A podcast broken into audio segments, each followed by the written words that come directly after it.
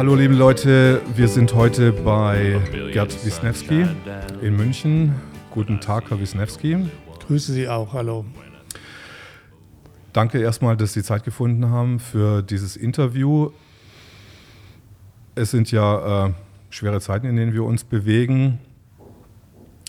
Und äh, ich hatte mir, das ist übrigens mein erstes Interview, das ich äh, siezend führe.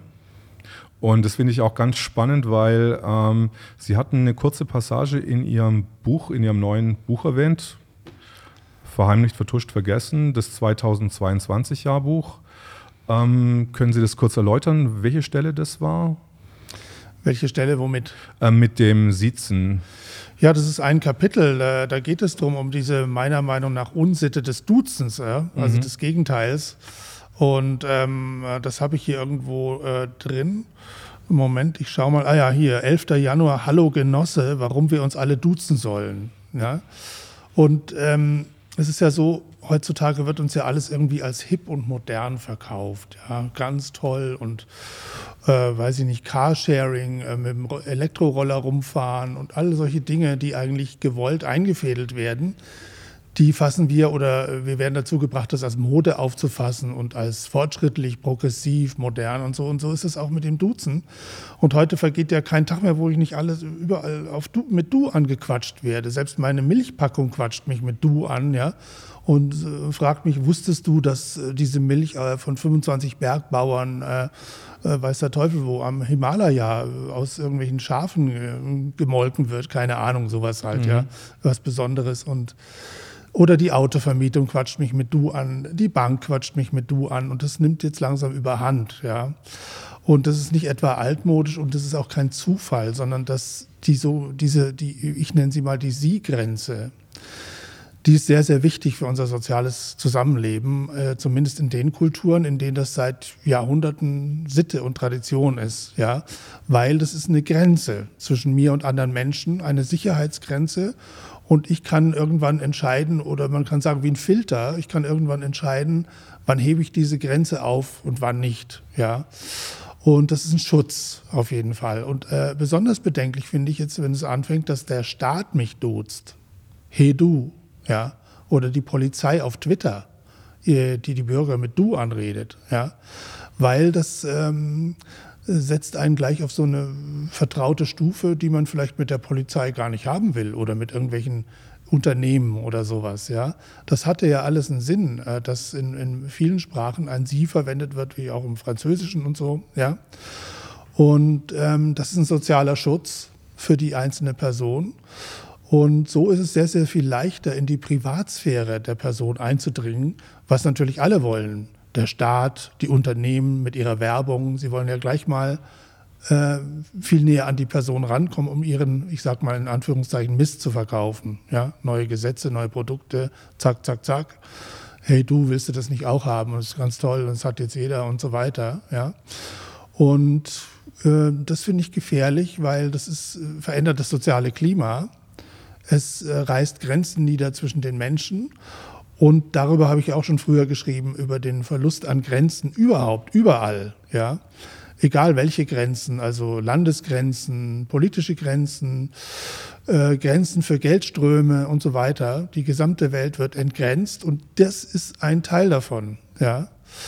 Und Grenzen sind eigentlich wichtig für unsere Organisation, für die Organisation von allem, von Finanzmärkten, von äh, von politischen Räumen, von ethnischen Räumen und so weiter, aber auch von Personen. Auch eine Person braucht Grenzen. Also es geht um eine psychische Frage auch, ja. Äh, einfach als Schutz. Und ähm, ja, das finde ich total ungesund. Und äh, das hat jetzt ein Level erreicht, den ich nicht unbedingt gut finde, ja. Und man merkt auch, dass man unter Druck gesetzt wird. Also das Sie abzuschaffen und sich zu duzen. Gleich kumpelhaft. Wenn der Staat zu mir kumpelhaft wird, da stimmt was nicht. Wenn die Polizei mich duzt, da stimmt was nicht. Ja. Und aber kann ich, Entschuldigung, dass mhm. ich reinhage, aber kann ich dann im Gegenzug auch den Staat duzen? Komme ich dann auf die gleiche Stufe, hierarchische Stufe? Weil ich habe ja, wenn ich jetzt in der Schule die, äh, die Schüler sehe, ich meine, die Lehrer werden geduzt, aber um, umgekehrt geht es du, dann komme ich ja in so ein hierarchisches Verhältnis rein. Und äh, soll ich den Staat dann wieder runterholen auf die gleiche Ebene? Sind wir dann wirklich alle gleich? Nein, eben nicht. Das gaukelt mhm. nur Gleichheit vor. Das mhm. ist ja das Gefährliche. Ja. Also äh, das soll ja tatsächlich auch so weit kommen. Irgendwo war das in einem Bundesland, da gab es jetzt die Anregung, dass die ähm, Schüler die Lehrer duzen sollen. Ja. Mhm. Finde ich absolut verheerend. Da werden Grenzen abgebaut, die nicht abgebaut werden sollten, weil wir kennen ja zum Beispiel auch Gewalt gegen Lehrer von Schülerseite. Immer mehr. Das wird immer mehr ein Problem. Ja. Wenn ich jetzt die Autorität des Lehrers weiter abbaue, indem ich äh, sage, den kannst du ruhig duzen und so, das ist der Alfred oder irgendwas, mhm. ja, dann äh, bringe ich den Lehrer runter, wo er nicht hingehört. Er muss äh, einfach drüber stehen. Das muss ein Hierarchieverhältnis hier geben. Sonst äh, wird wahrscheinlich der sich nicht mehr durchsetzen können, dieser Lehrer, und wird auch möglicherweise in bestimmten Schulen oder Regionen oder Stadtvierteln in Gefahr kommen, dass er leichter angegriffen wird. Da, an diesem Beispiel kann man sehen. Ja. Also ich hatte das, ich hatte einmal ähm, das Glück, also äh, ich hatte eine Strafe bei der BVG bekommen, ähm, weil ich anscheinend irgendein Ticket gefälscht haben sollte, aber ich habe das einfach nur einem Junkie abgekauft, der ähm, das halt irgendwie gefälscht hat. Und dann habe ich äh, die Strafe umgewandelt ähm, und habe in, in einer Nachhilfestunde dann gearbeitet. Mhm. Und dann habe ich einfach das Experiment gemacht, dass ich dann halt auch die Zwölfjährigen gesiezt habe. Und die fanden das, äh, es war sehr ungewöhnlich für mich, äh, so einen jungen Menschen einfach zu siezen. Aber denen hat es, äh, denen hat es gefallen irgendwie. Also die mhm. haben sich da auf was ganz anderes, äh, plötzlich, die mhm. waren auch auf einem ganz anderen Niveau und die ja. hatten auch eine ganz andere Aufmerksamkeitsspanne dann genau. plötzlich gegenüber mir. Weil es ist nämlich auch eine Frage der Würde, ja, mhm. gesiezt zu werden. Erstmal, von Fremden zum Beispiel, ja. Und ähm, mir ging es ja so, oder uns damals in der Schule, als wir 14 wurden, glaube ich, wurden wir plötzlich von unseren Lehrern gesiezt. Das war erstmal ganz komisch. Weil wir dachten, na, hey, wir kennen uns jetzt aber doch schon, weiß ich nicht, wie viele Jahre hier und so. Und bitte sagen Sie doch weiter du zu uns und so. Aber das wollten die Lehrer nicht. Das war halt damals Vorschrift an den mhm. Schulen, dass ab 14, wenn ich mich recht erinnere, war es 14, die Schüler gesiezt werden müssen. Und das ist auch richtig. Ja. Diese Sie-Grenze brauchen wir unbedingt in einer Welt, die sich immer mehr entgrenzt. Ja und in einer Welt, in der immer mehr Schutz abgebaut wird, zum Beispiel zwischen Bürgern und Staat, ja, oder Unternehmen und Staat. Ne? Äh, und Bürgern. Sie meinen, der Schutzraum äh, wird einfach kleiner gemacht, beziehungsweise ja, man es wird unterlaufen. Es werden, es werden soziale Grenzen damit unterlaufen, ja, die nicht unterlaufen werden sollten. Dass du, das ist eine Vereinbarung, die man erst nach einer gewissen Zeit treffen sollte, hat man immer so gemacht, ja. Mhm da, dafür kamen bestimmte Rituale in Frage. Bruderschaft trinken zum Beispiel. Oder dann, dass das einfachste Ritual ist, ähm, dass der Ältere dem Jüngeren irgendwann das Du anbietet. Mhm. Ja? Wenn man das Gefühl hat, also wenn man den anderen ausreichend beschnuppert hat, ja, mhm. dann lässt man ihn ein Stück weiter an sich ran, näher an sich ran. Ja. Und die Funktion dieses äh, Sies wird absolut unterschätzt, die ist unglaublich wichtig. Ja. Äh, ich erwähne es nochmal, als Schutz der Person gegenüber unbekannten Menschen, die er nicht so gut kennt, aber auch gegenüber Staat, Unternehmen ja, und so weiter. Und für die ist es natürlich ganz toll, wenn sie die Verbraucher plötzlich alle duzen können und damit wird ja auch Respekt abgebaut. Ja. Und das ist sowieso gefährlich, weil die Politik jeden Respekt vor dem Bürger abgebaut hat in den letzten Jahren, auch durch diese Corona-Sache. Ja. Also es gilt nicht mal mehr das Recht auf körperliche Unversehrtheit. Ja. Das ist ja auch eine Grenze, die Haut. Und das ist eigentlich ein, ein gutes Beispiel. Die Haut ist so etwas Ähnliches für den Körper wie das Sie für, die, für, die, für den sozialen Zusammenhang. Ja? Es ist unglaublich symbolisch, wenn jetzt der Staat hergeht und sich überlegt, kann er die Haut penetrieren des Bürgers mhm. per Zwang, einfach so oder per Druck. Ja? Das ist auch so eine Grenze, die nicht verletzt werden sollte und eigentlich nicht verletzt werden darf. Weil dann wäre der Staat ja irgendwann mal dann so weit, okay, dann kommt, kommen die Organe dran, dann geht es noch tiefer weiter Richtig. rein an die Knochen, ans Herz ja. letztendlich. Und ähm Natürlich, das sind eben natürliche Grenzen, die Haut. Und das, das Sie ist sozusagen sowas wie eine psychische Haut zwischen den Menschen. Ja? Und das sollte unbedingt erhalten bleiben. Ich merke aber an mir selber, dass ich ja auch viele Interviews führe mit Du, indem ich mich duze mit den, mit den Kollegen, wobei natürlich es auch so ist, dass ich viele schon länger kenne. Ja? Äh, nur ich habe mir auch schon oft überlegt, sollte man das lieber nicht dann öffentlich tatsächlich wieder das, äh, das Sie ähm, propagieren, äh, durch Beispiel, dass man sich sieht. Ja?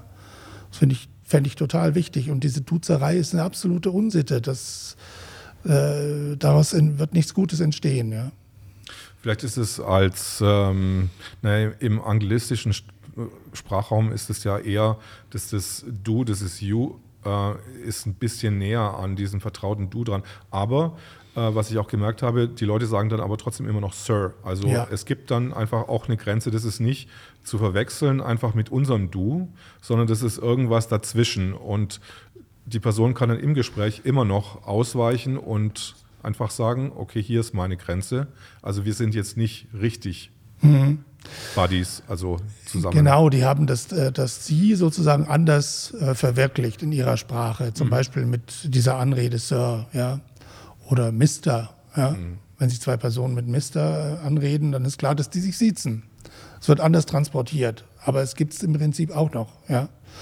Oder anders gesagt, jeder kennt doch dieses Gefühl, wenn man mal zu früh ein Du zugelassen hat, ja. Vielleicht kennt man das in Ihrer Generation nicht nee, ich mehr. Ich kenne es nicht mehr leider. Kennen also, Sie nicht mehr? Ja. Ah, das ist ein ganz mieses Erlebnis, ja, wenn man diese Grenze zu früh aufgelöst hat. Und es stellt sich dann raus, der andere ist einem aber gar nicht wohlgesonnen und so, ja. Dann hat man diesen sozialen Schutz einfach weggeschmissen und merkt plötzlich, Moment, der fuhrwerkt hier in meinem Leben rum oder der ist nicht freundlich zu mir, ist feindlich gesinnt, ja. Und ähm, da kann man zum Beispiel sehr, sehr unangenehm erleben oder konnte man früher erleben, was das heißt, wenn die Grenze zu früh abgebaut wird. Und jetzt wird sie einfach von vornherein abgebaut. Ja? Irre. Also ich habe sie ja ähm, das erste Mal, glaube ich, gesehen auf irgendeiner, ich glaube bei Ken, bei Ken FM. Und ähm, ich fand es dann, ich war damals noch der Meinung, dass die Mondlandung, so wie sie stattgefunden hat, das ist einfach so, 1969 sind die Amerikaner auf dem Mond gelandet. Niels Armstrong hat den ersten Schritt gemacht und sie hatten da eine ganz andere äh, Sicht propagiert. Äh, wie sind Sie denn darauf gekommen, auf diese andere Meinung, die jetzt äh, propagiert wird von den Amerikanern? Also ich hatte ähm, das Buch, das ich damals geschrieben hatte, Lügen im Weltraum, das kam 2005 raus. Mhm. Und 2003 hatte ich dieses große Buch auch geschrieben über den 11.9. Und da ist es mir auch gelungen, wie später auch vielen anderen und auch zu der Zeit schon, das Ganze als eine Großinszenierung zu entlarven, den 11.9. Ja. Und dann hatte ich das sozusagen ähm, hinter mir und habe mir gedacht, ja, das ist aber interessant, diese Erfahrung hier, ja. Was gibt es denn noch für Großinszenierungen in der amerikanischen Geschichte? können, können wir nochmal auf den 11.9. Äh, ja. kurz eingehen? Ähm, Sie hatten eine Dokumentation gedreht, die wurde vom WDR finanziert. Mhm. Und äh, es ging darum, Sie können es besser. Ja, also ähm, wir sind da halt durch die USA gefahren, 2003, weil ähm, Schon damals gab es irgendwie Zweifel an dieser offiziellen 9-11-Version von den 19 Räubern, die da in diese Türme geflogen sein sollen. Ja? Und Osama bin Laden im Hintergrund und äh, haben dann versucht, diese Kritiker aufzusuchen. Das war das eine. Und das andere war, wir haben auch äh, Zeitzeugen aufgesucht. Und darunter war halt also äh, der Bürgermeister eines Dörfchens, das unmittelbar an der Absturzstelle von Flug 93 lag. Das ist eine der Masch eine, die vierte Maschine, die nicht in irgendein Gebäude geflogen sein soll, sondern die irgendwo auf der Wiese runtergekommen sein soll. Und Tja, der hat uns dann erzählt, wie seine Freunde an der Straßenecke standen in Shanksville, so hieß das Dörfchen, ähm, hat einen riesigen Knall gehört haben und dann also dahin gerast sind zu dieser Stelle und sie kamen dort an und dann sagte dieser Mensch, ein älterer Herr namens Ernie Stull, und da war kein Flugzeug. Und er drehte sich so völlig fassungslos auch in Richtung dieser sogenannten Absturzstelle, die weiter entfernt lag. Und man merkte, er war vollkommen ratlos. Ich habe ihn dreimal äh, mhm. äh, nachgefragt, angefragt. Mhm. Äh, wie meinen Sie das kein Flugzeug und so? Ja, da war kein No Airplane. In einem O-Ton hat er es aber so für sich sozusagen dann versucht, mh, hm, zurechtzubiegen und sich zu erklären, wie das überhaupt sein kann, indem er gesagt hat, ja, also das Flugzeug ist eben da abgestürzt und hat sich puff aufgelöst. Ja. Mhm. Und weil das war ja das, was ihm die Regierung erzählt hat, der Vereinigten Staaten und die ganzen Medien. Also das hat er versucht da zusammenzubringen, aber man hat gemerkt, wie da die Reifen quietschen, weil das kann ja nun mal nicht sein. Ja. Mit Flugzeugabstürzen kenne ich mich ein bisschen aus. Wir haben davor schon Reportagen gemacht über Flugzeugabstürze, Untersuchungen von Flugzeugabstürzen und so weiter. Ein bisschen kenne ich mich da aus, kannte ich mich aus. Flugzeuge verschwinden nicht. Einfach. Geht nicht. Ja. Und naja, und dieser Film wurde dann auch ausgestrahlt. Und dann ist man also, gab es erstmal so eine Art Explosion des Schweigens. Also wirklich, man hat fast gedacht, die Vögel zwitschern nicht mehr hier in dem Land. Ja, weil das wurde auf dem Sendeplatz im WDR ausgestrahlt und hatte eine Million Zuschauer ungefähr. Und dann ging das erst los, dass man uns beschuldigt hat, irgendwie, also uns das zurechtgebogen zu haben.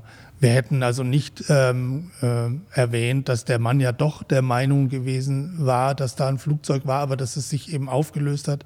Stimmt aber nicht, sondern es war im Film drin, dass er sich das so erklärt hat. Ja.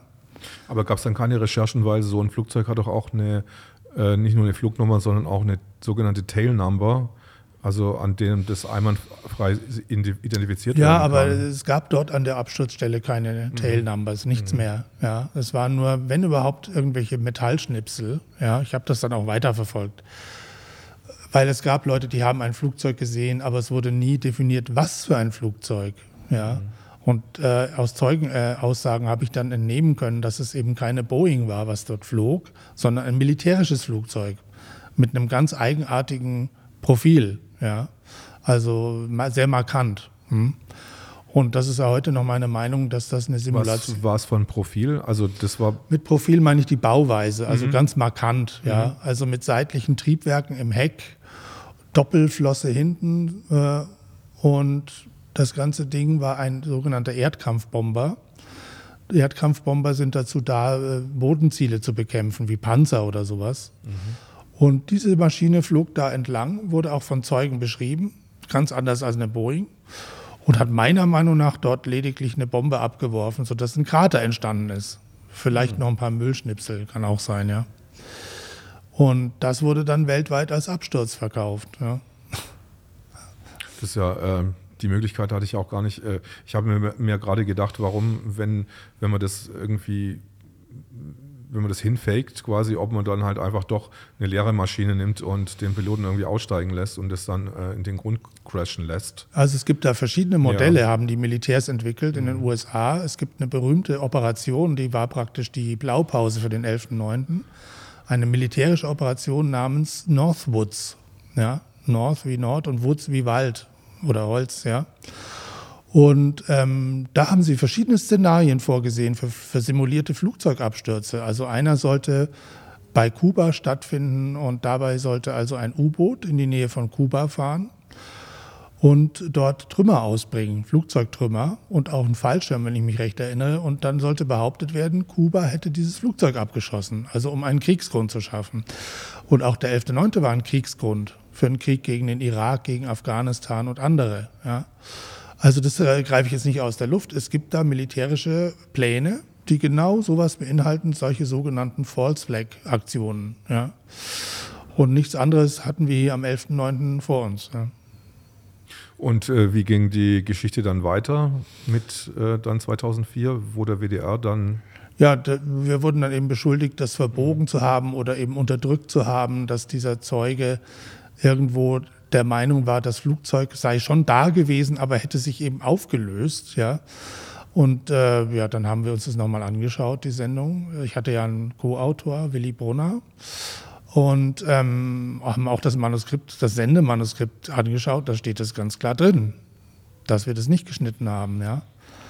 Also, tja, aber dann fing eine riesige Medienkampagne an. Vorne dran der Spiegel, ja der eine Titelgeschichte gemacht hat über diese verwirrten Verschwörungstheoretiker und Fälscher und so, ja. Und dann hat, ist der WDR eingeknickt und hat dann also mit mir so ein Tribunal veranstaltet, also eine Talkshow. Und ja, es gibt da kritische Fragen und so weiter und ob ich da mich nicht ähm, dazu äußern wollte und so. Und ich bin dann echt dahin gegangen in eine Sendung mit elf Elementen, die alle gegen mich waren. Fünf sogenannte Experten, der Moderator und so, ja, fünf Personen, glaube ich, und sechs Zuspieler, alle gegen mich.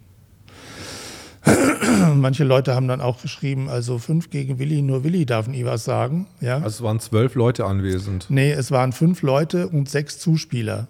Was heißt Zuspieler? Na, das sind kleine Filmausschnitte mit sogenannten Zeugenaussagen gewesen, die mich widerlegen sollten, die mich aber gar nicht widerlegt haben.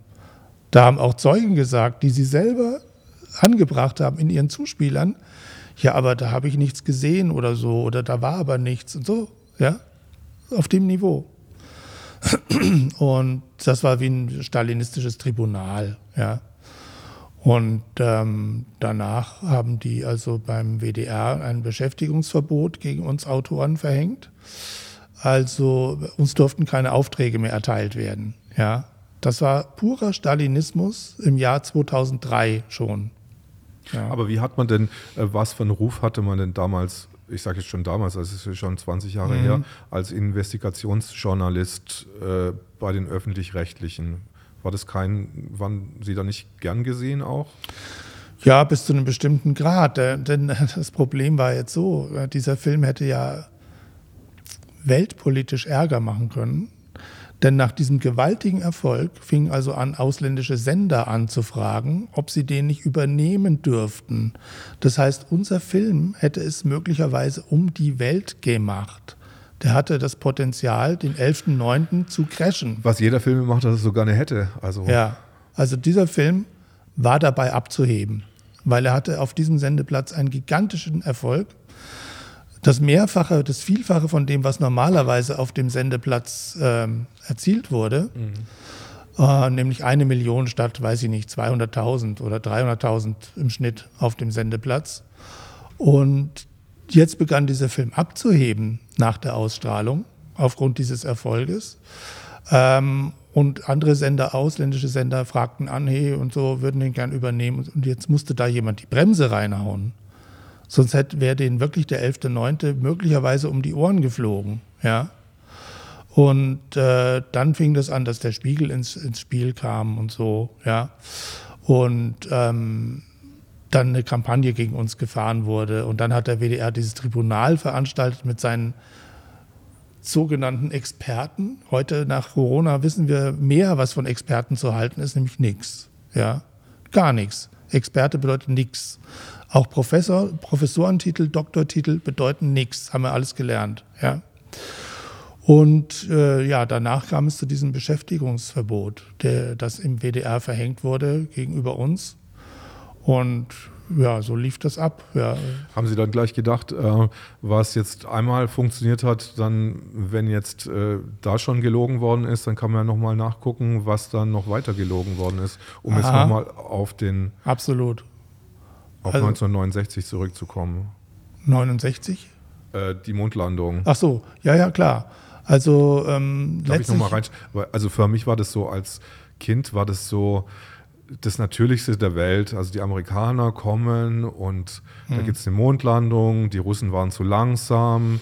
Und vorher gab es aber noch die Russen, die Anfang der 60er Jahre dann diesen äh, ähm, Astronauten aber nur einmal um die Erdumlaufbahn äh, geschickt haben und genau. dass der dann gesagt hat, Gagarin, und er hat dann gesagt, da gibt es keinen Gott und so weiter und das passt ja. ja. so gut in den Kommunismus rein. Also das war so die, das, was ich so in der Schule aufgeschnappt ja, ja, habe. Ja, ich auch. Also ich mhm. habe ja auch mit neun Jahren vorm Fernseher sitzen dürfen, nachts oder so, und ich war völlig fasziniert, ja. Und ich habe das auch lange geglaubt. Und ähm, da ich aber eben ein offener äh, Mensch bin, ich habe immer geglaubt, das ist auch, das sind Spinner, die das bestreiten. Das, bis ich 30 Jahre alt war oder weiß ich nicht mehr genau, ja, oder, oder 35. Weil ich aber ein offener Mensch bin, habe ich mir gedacht, also jetzt schaue ich mir mal so ein paar Originaläußerungen von diesen sogenannten Spinnern an. Ja? Weil ich war ja nicht der Erste. In den USA gab es schon vorher Leute, die die Mondlandung bezweifelt haben, die bemannte. Und dann habe ich mir ein Interview angeschaut oder nie gelesen von, von Bill Casing. Das war der erste, der ein Buch in den USA darüber rausgebracht hat, 1900, schon 1972 oder so. Drei Jahre nach der sogenannten, ersten sogenannten Mondlandung. Und was, was soll ich sagen? Ich habe dieses Interview gelesen und habe gemerkt, verdammt, das ist überhaupt kein Spinner. Ja? Der war ganz rational und hat ganz berechtigte Fragen gestellt. Und ab da dachte ich mir, äh, oha, ja, also sieh mal an, was ist denn da los? Und dann eben nach dem Buch mit dem 11.9., das war 2003 und dem Film, ich habe da noch ein Buch dran gemacht, ja, habe ich mir gedacht, ja, das ist aber jetzt interessant gewesen, ja, also das war ja eine Großinszenierung, der 11.9., was gibt es denn in der amerikanischen Geschichte noch für Großinszenierungen? Und dann dachte ich natürlich, ja klar, die Mondlandung, was ist eigentlich damit, ja, dann holte ich auch wieder so aus meinem Gedächtnis das Interview mit diesem Bill Casing hervor. Und dann dachte ich mir so, mit denselben Methoden, mit denen ich jetzt den 11.9. untersucht habe, mit diesem Instrumentarium gehe ich jetzt voll an die Mondlandung ran und will wissen, was da sozusagen übrig bleibt. Ja. Und es blieb nichts übrig, einfach nichts. Ja. Also was mich fasziniert hat, ich habe dann auch gedacht, so ist ihre Position vielleicht ein bisschen überzogen. Und dann habe ich mir mal den Wikipedia-Artikel dann durchgelesen. Und dann wird es beschrieben, dass die Mondfähre gelandet ist und dass da eine Außenkamera angebracht war, die den Astronauten bei dem ersten Schritt gefilmt hat mit einer gleichzeitigen Live-Übertragung auf den anderen Planeten über einen anderen Kontinent hinweg. Mhm. Und dann habe ich so gedacht, also es ist ja schon ganz schön technisch, mhm. äh, äh, ganz schön harter Tobak, der mir jetzt hier aufgefahren wird. Äh, erstens ist, da ist eine Außenkamera mhm. äh, auf dem anderen Planeten äh, an dem Raumschiff angebracht wird, die funktioniert anscheinend. Mhm. Und dann habe ich mir überlegt, okay, wie geht denn so eine Funkverbindung überhaupt mhm. ab äh, auf einen anderen Planeten? Das mhm. war für mich dann seltsam. Ja, höchst anspruchsvoll war das. Ne? Zu dieser Zeit war das eigentlich undenkbar. Ja? Es war alles nicht Stand der Technik. Ja? Es war ja auch so, es gab viele Raumflüge vorher, aber nur im Orbit der Erde. Und da sind reihenweise Raketen auf der Startrampe explodiert. Das war schon fast der Normalfall. Und plötzlich schlagartig mit der Saturn V, die die Leute angeblich zum Mond gebracht haben soll, hörte das auf. Ja? Und äh, es gibt da unglaublich viel, viel zu erzählen. Glauben, äh, glauben, Sie, dass das Team, dass es wirklich ein Team geschafft hat, dann jemals hochzufliegen? Oder mhm. dass es nur Strommänner waren, die hochgeflogen sind? Es gibt ja einen hervorragenden Film über das Thema, der heißt also ein Spielfilm, äh, Unternehmen Capricorn. Mhm. Ja? Und die haben das mal sozusagen ähm, zu Ende gedacht, wie diese Operation abgelaufen sein muss, wahrscheinlich, nämlich dass äh, so diese Astronauten da in, mit dem Aufzug die Rakete hochfahren, ja, und äh, die waren auch bis zum letzten Moment der Meinung, dass sie tatsächlich zum Mond fliegen würden. Und ähm, dann sitzen sie schon in ihren Schalensesseln in dieser Kapsel drin, oben auf der Startrampe, oben, oben auf der Rakete. Und plötzlich geht hinter ihnen die Luke wieder auf. Und dann sagt einer von der NASA oder von wem auch immer, Geheimdienst, äh, ihr könnt wieder rauskommen. Ja? Und die regen sich erstmal auf. Äh, was? Und so, wie? Hauen Sie ab, machen Sie die Tür zu, so ungefähr. Wir fliegen jetzt zum Mond, ja. Und ähm, dann werden die wieder rausgeholt, ja. Äh, weil, Sie müssen sich Folgendes vorstellen, es gibt ja viele, viele Aspekte, warum diese bemannte Mondlandung unmöglich war. Und einer davon ist ein propagandistischer Aspekt, nämlich der, dass diese drei Astronauten schon vorher, vor dem Mondflug, zu Nationalhelden aufgebaut worden waren. Mit Home Stories in allen bunten Magazinen, im Fernsehen. Das waren die Nationalhelden. Und jetzt will man uns erzählen, aha, okay, jetzt haben die diese Nationalhelden genommen und auf ein paar hundert Tonnen, sage ich mal, Sprengstoff gesetzt und zum Mond geschossen mit offenem Ausgang. Undenkbar, vom propagandistischen Standpunkt aus, undenkbar, dass man jetzt mit diesen Nationalhelden eine Niederlage riskiert.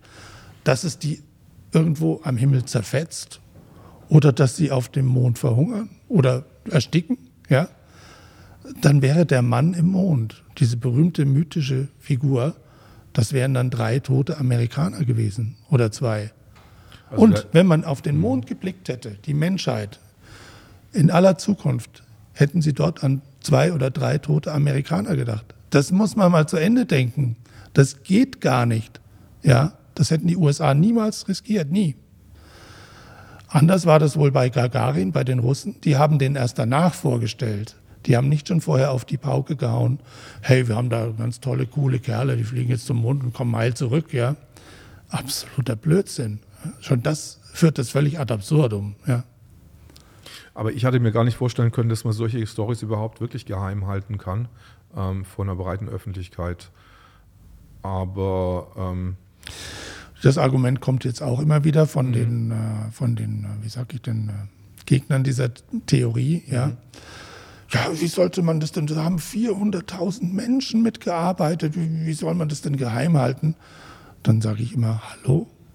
Wenn man sich zum Beispiel mal einen Bankenkonzern vorstellt, wie die Deutsche Bank mit, weiß ich nicht, wie viel 100.000 Mitarbeitern, Glaubt man wirklich, dass der Schalterbeamte am Schalter, dass der sämtliche Vorstandsbeschlüsse kennt, oder? Oder was im Vorstand besprochen wird? Oder bei der Mondlandung muss man sich vorstellen, da wurden Aufträge vergeben an Näherinnen, die Handschuhe genäht haben, ja? Die Handschuhe der Astronauten. Was wussten die denn, was da auf dem Mond wirklich passiert? Die Firma hat einen Auftrag gekriegt, einen Vertrag über so und so viele Handschuhe, über so und so viel tausend Dollar. Meinen Sie, dass da Fragen gestellt werden oder dass einer von denen sagt, das glaube ich aber nicht. Er würde sofort gefeuert werden von seiner Firma, von seiner, von seiner eigenen. Sondern das gab dann nur einen ganz winzig kleinen Kreis von Leuten, die das wussten. Ganz sicher. Jetzt äh, schere ich mal auf Ihr neues Buch ein. Und zwar ähm, ist mir aufgefallen, dass äh, es relativ also das ist nicht nur relativ, sondern dass es äh, tödlich sein kann, wenn man sich gegen so einen allgemeinen Trend äh, wie, wie Corona dagegen stellt. Und äh, besonders hat der Tod dann auch in Afrika unter einigen Präsidenten zugeschlagen, äh, die ja, wobei Afrika hat ja, hat ja nicht wirklich viele Corona-Fallzahlen produziert jetzt in dieser ganzen Pandemie. Und ein, ein Fall, das war der Präsident von Tansania, den hatten Sie beschrieben als ähm, so ein Trump-Typ von, ja, ja. von Afrika. Was macht denn oder was hat denn so zum Trump gemacht? Naja, das war auch so jemand, der, der hieß John Magufuli. Mhm.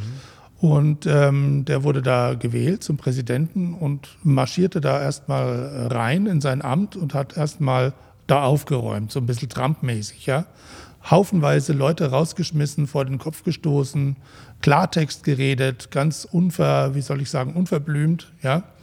Und man nannte ihn deswegen auch den Bulldozer, ja, so ein bisschen äh, so ähnlich wie Trump, ja.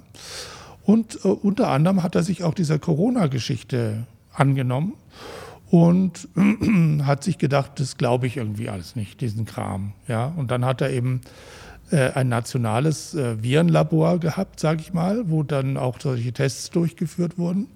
Und da hat er dann also angefangen, ähm, bestimmten Gegenständen menschliche Namen und Altersstufen und so zu verleihen, einer Papaya, einer Ziege und anderen äh, Motoröl, einer Motorölprobe und hat äh, Proben nehmen lassen davon, der Papaya, des Motoröls, der Ziege und so weiter, und hat die an dieses Labor geschickt zum Corona-Test. Und dann kam raus, dass also die Papaya Corona-positiv war, ja. Und die Ziege auch und das Motoröl auch, glaube ich, ja. So, völlig absurde Sachen kamen dabei raus, ja. Und daraufhin hat er das Labor geschlossen, die Leiterin gefeuert und hat Corona in Tansania für beendet erklärt, ja. Und ähm, das war aus meiner Sicht sein Todesurteil. Äh, etwa ein Jahr später höchstens war der Mann tot. Ironischerweise wird behauptet, an Corona gestorben. Natürlich. Das ist ja besonders sexy, wenn solche Corona-Kritiker an Corona sterben. Toll, ja. Also da kann man dem Spin-Doktor nur gratulieren, ja. Plötzlich verschwand der Mann von der Bildfläche. Keiner wusste, wo der war. 14 Tage später wurde gesagt, der ist tot. Ne? Und solche Dinge sind in Afrika häufiger passiert, dass in Ländern, die sich sträubten gegen diese Corona-Impfung, denen man einfach beim besten Willen diese Impfung nicht andrehen konnte, dass die Staatschefs kurze Zeit darauf gestorben sind und abgelöst wurden Das ist ja auch wichtig. Was kommt danach von Leuten, die diese Impfpolitik dann übernommen haben? Widerspruchslos. Ja. Und ganz wild ging es in Haiti zu. Da wurde der Präsident in seinem Haus nachts von einem Killerkommando erschossen. Ja. Und der hat auch monatelang äh, gelang es nicht, den USA und anderen Impfstoffe nach Haiti zu bringen. Die haben sich nur gesträubt und geweigert, verzögert und alles Mögliche. Und, äh, Mit dann, welcher Begründung hat das der Präsident gemacht? Ja, sie wollten, glaube ich, einen anderen Impfstoff oder sie haben dem nicht getraut und so. Sie haben auch, glaube ich, sehr, sehr stark auf Zeit gespielt. Mhm. Ja. Man hat denen das aber auf dem silbernen Tablett äh, serviert. Hey, kostet nichts, das ganze Schiff ist schon vollgeladen, ein Flugzeug mit Impfstoff haben wir auch schon, was habt ihr denn sowas, ja? Und äh, es half aber nichts, bis dieser Mann eben erschossen wurde in seinem Zuhause, in seinem Schlafzimmer. Und nur eine Woche später, obwohl das das Land natürlich zusätzlich ins Chaos gestürzt hat, ist plötzlich die Impfkampagne angelaufen in Haiti. ja. Und äh, tja, da habe ich eben, glaube fünf Fälle aufgezählt insgesamt. Das ist ja gespenstisch. Ne? Und, äh, Vor allem waren die ja wirklich alle nicht äh, im Kreisesalter. Also die waren ja in den Nein, also der Magufuli war 61. Das ist jetzt kein unbedingt ein Alter, wo man also plötzlich stirbt. Ja, muss nicht sein, ja. Und alle anderen, ja, der, bei dem einen ist es sowieso klar, der da erschossen wurde, der Haitianer, ja. Ähm, dass das natürlich kein natürlicher Tod war, ja. Ähm, Sie hatten Sie hatten im Sommer waren Sie auch hatten Sie kurz beim Corona-Ausschuss, äh, der hat Sie eingeladen und zwar hatten Sie aber da nur die politische Seite des ähm, des Corona-Aspektes äh, dargestellt. Können Sie das nochmal erläutern? Ja, weil es, es war ja so, dass ich ja von Anfang an gesagt habe, schon äh, Mitte März 2020, das ist eine Welt, die weltweite Machtergreifung. Es geht gar nicht um ein Virus. Das Virus ist kein biologisches Virus oder medizinisches Virus, sondern ein politisches Virus. Es geht nur um Diktatur, Ausnahmezustand äh, ähm, und, und andere ähm, Kontrollmittel. Ja? Es geht nur um Diktatur. So. Und ja, bei dem Corona-Ausschuss habe ich einfach mal Vergleiche gezogen und versucht zu beweisen und darzulegen, warum all diese Maßnahmen keine medizinischen Maßnahmen sind, sondern militärische oder, oder äh, äh Repressionsmaßnahmen. Und habe einfach mal aufgelistet Ausnahmezustände aus der Vergangenheit, die ganz ähnlich aussahen wie diese Corona-Ausnahmezustände und die natürlich nichts mit Gesundheit zu tun hatten. Da ging es nur um Diktatur, Machtergreifung, zum Putsch, Beispiel? Griechenland zum Beispiel, ja. Äh, ähm, war das Anfang der 70er Jahre oder so, ja. Und äh, wenn man sich das mal anschaut, diese Corona-Ausnahmezustände, ja, wo man also eine Ausgangssperre verhängt hat in einigen Bundesländern, ich glaube ab 22 Uhr oder ab 0 Uhr, ich weiß nicht mehr genau. Was bitte sollte es mit einem Virus zu tun haben? Wacht das Virus um die Zeit auf und macht die Straßen unsicher oder wie steigt dann die Ansteckungsgefahr oder was? Nein, das sind eben normale, normale in Anführungszeichen Repressionsmaßnahmen in einer Diktatur oder einer entstehenden Diktatur, dass man den Menschen verbietet, nachts auf die Straße zu gehen. Warum? Weil da geht es um Kontrolle. Man möchte nicht, dass jemand im Schutz der Dunkelheit Widerstandshandlungen plant, durchführt, ja, irgendwas sprengt, Anschläge verübt oder so. Darum geht es. Deswegen gibt es nächtliche Ausgangssperren und nicht wegen irgendwelcher Viren. Das ist ja absolut absurd. Ja. Zumal ähm, nachts bewegen sich ja sowieso normalerweise keine Leute auf der Straße äh, und die Gefahr, dass man da irgendwas abbekommt, ist äh, viel geringer als viel am geringer, Tag. Ja. ja. nachts fährt auch kaum jemand U-Bahn. Die U-Bahn fahren manchmal nachts gar nicht. Die Straßenbahn, die Busse. Ja. Also äh, es sinkt von Haus aus die Ansteckungsgefahr nachts sowieso rapide ab. Ja? Und daran erkennt man ja, das hat nichts mit, mit Infektionsschutz zu tun. Das ist eine reine Repressionsmaßnahme gewesen, diese Ausnahmezustände. Ja? So, das ging nur darum, eine, eine Diktatur zu errichten, unter dem Deckmantel einer Pandemie. Ja? Ähm, wie passt denn da dieser Vorfall des Ahrtals äh, rein, der jetzt auch äh, ganz schön fürs Schlagzeilen gesorgt hat, dass plötzlich einfach eine Flut kommt und ähm, konzeptionell alles durcheinander schmeißt, weil das war ja nicht vor, vorherzusehen, dass dann nach äh, 100 Jahren mal wieder eine richtig kräftige Flut kommt. Ja, eigentlich war es schon vorherzusehen, weil um diese, wenn Fluten, solche Fluten kommen, dann meistens um diese Jahreszeit, sogar mitten im Juli. Da gibt es Beispiele von vor Jahrhunderten. Es hat auch überhaupt nichts mit Klima zu tun. Schon im 14. Jahrhundert oder so, die berühmte Magdalenenflut war fast exakt auf den Tag genau im Juli äh, aufgetreten, hatte also viel größere Schäden angerichtet. Viele tausend Tote, ja. Wo war ähm, diese Magdalenenflut? In Mitteleuropa. Das war wirklich, es war ja auch so, dass nicht nur das Ahrtal betroffen war, es waren ja Riesengebiete da an Belgien, äh, Westdeutschland, äh, Frankreich bis runter in die Schweiz ging das ja, diese sogenannte Ahrtalflut. Wir haben nur aufs Ahrtal gestarrt und auch unsere Medien. Aber in Wirklichkeit war das eine großflächige Flutkatastrophe und Regenkatastrophe. Und die treten komischerweise meistens im Juli auf, weil was wenige wissen, der Juli ist der regenreichste Monat in Deutschland oder Mitteleuropa, ja, was man gar nicht vermuten würde, ja, ist aber so. Ne? Und da muss man sich natürlich fragen, Moment, Moment, wir haben doch einen Katastrophenschutz. Haben die keine Geschichtsbücher? Haben die das nicht in der, irgendwie in der Schule gelernt? Magdalenenflut. Dann 1804 gab es eine riesige Flut, 1910, ja, die meisten im Sommer, ja. Und wenn ich Katastrophenschützer bin, dann überlege ich mir doch, oh, jetzt beginnt langsam die kritische Zeit, ja. Und jetzt passe ich mal auf, nicht, dass es da zu viel regnet. Das könnte schon wieder so ein Ding werden, ja, wie vor Hunderten von Jahren schon üblich, normal, ja, normal, aber eben vorhanden, ja. Und nein, ähm, an sowas hat anscheinend niemand gedacht. Und das nächste ist ja, dass die ersten Warnungen vor dieser Katastrophe schon neun Tage vorher kamen von Wetterdiensten, ja dass sich da was zusammenbraute und das äh, verdichtete sich immer mehr und niemand hat reagiert, was man, wo man sich dann fragen muss, ja, wann wird eigentlich Fahrlässigkeit zum Vorsatz? Ja? Was für Unstimmigkeiten hat es denn da sonst noch gegeben? Ich meine, wir sind, uns ist es ja dann, also ich habe das dann so aufgefasst, okay, dann gibt es jetzt die Flut und gut, die haben jetzt, äh, haben jetzt schon geschlammt, aber ist da auch absichtliche ich sagte ja, das Interessante ist die Grenze mhm. zwischen Fahrlässigkeit und Vorsatz.